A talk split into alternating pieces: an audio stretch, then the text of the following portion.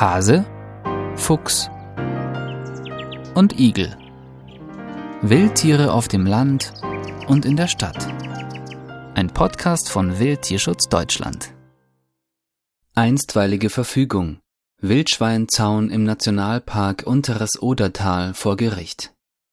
Am 2. Februar hatte die Deutsche Juristische Gesellschaft für Tierschutzrecht und Wildtierschutz Deutschland bereits gemeinsam mit den in Brandenburg klageberechtigten Naturschutzorganisationen Freier Wald e.V. und Waldkleeblatt Natürlich Zauche e.V. ein behördliches Antragsverfahren eingeleitet und die Verlegung der Schutzzäune gegen die afrikanische Schweinepest, im Folgenden sprechen wir von ASP, aus dem Überflutungsgebiet im Nationalpark Unteres Odertal hinaus gefordert.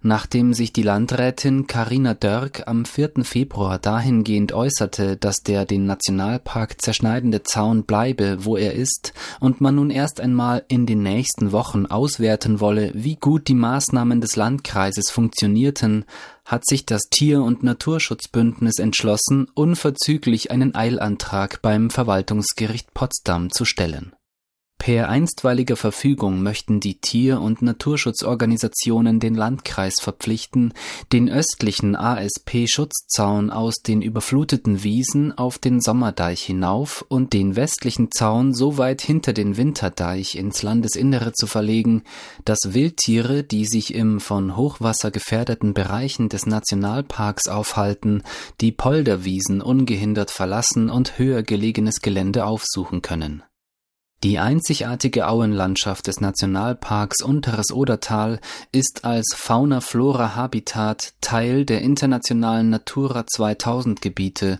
und als europäisches Vogelschutzgebiet streng geschützt die nach und nach aufgestellten ASP-Schutzzäune verhindern nicht nur die Flucht der Tiere vor dem Hochwasser, sie zerschneiden auch die unterschiedlichen Lebensräume, die die teilweise streng geschützten Tierarten im Laufe der Jahreszeiten aufsuchen und beeinträchtigen damit erheblich den Schutzzweck des Nationalparks es ist äußerst zweifelhaft, inwiefern der im Nationalpark geschaffene Schutzkorridor noch den Zweck eines Bollwerks gegen die Ausbreitung der afrikanischen Schweinepest nach Westen, so die Landrätin, erfüllt.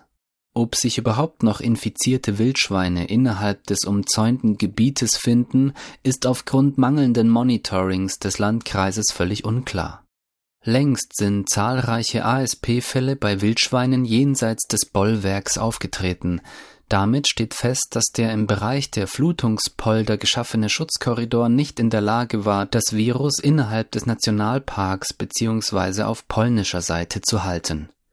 Über weite Strecken wird das Virus zudem nicht direkt durch Wildschweine, sondern indirekt durch Menschen übertragen. Auch Fischadler, Kolkraben und andere Aasfresser können Fleisch von infizierten Kadavern weitertragen Wissenschaftliche Studien belegen sogar, dass das Virus über das Wasser übertragen wird. Die zögerlichen Maßnahmen, die der Landkreis bisher getroffen hat, wie zwölf jeweils 30 Zentimeter breite Durchlässe für Rehe auf einer Gesamtzaunlänge von etwa 70 Kilometern, Zaunabsenkungen mit Spanndrähten in Kopfhöhe von Rehen und zeitweise offene Poldertore, sind aus der Sicht von Experten keineswegs zielführend. Wildtierschutz Deutschland wir geben Tieren eine Stimme.